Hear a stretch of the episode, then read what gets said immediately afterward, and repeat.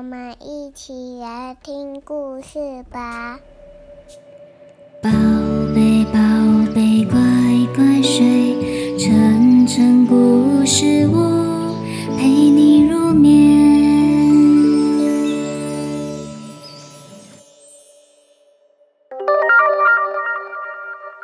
学会自己照顾自己。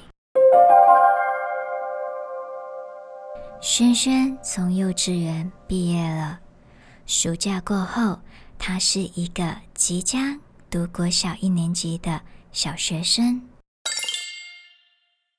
他很开心，可是也很紧张，因为幼稚园的老师那时候有跟他们说，国小是一个多彩多姿的校园生活，教室变多了。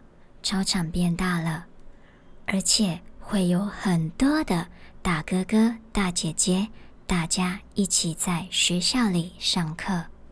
轩轩听起来觉得国小的生活好酷、好好玩的感觉，所以轩轩也非常期待的上小学。暑假期间，他都会一直问妈咪：“读国小是不是？”很好玩呢，很有趣呢。会遇到什么事情呢？有没有很凶的老师啊？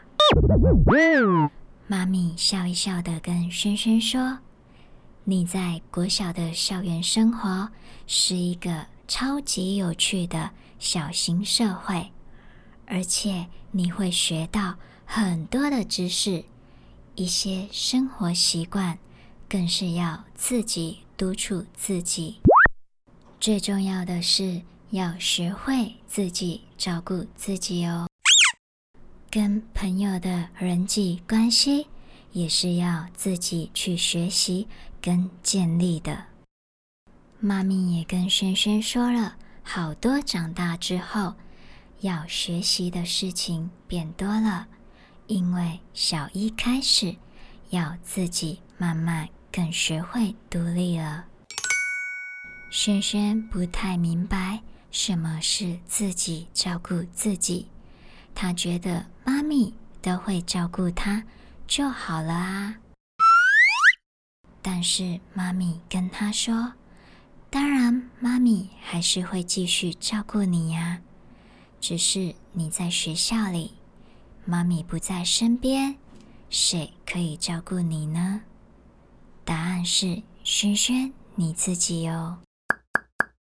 轩轩不知道什么意思。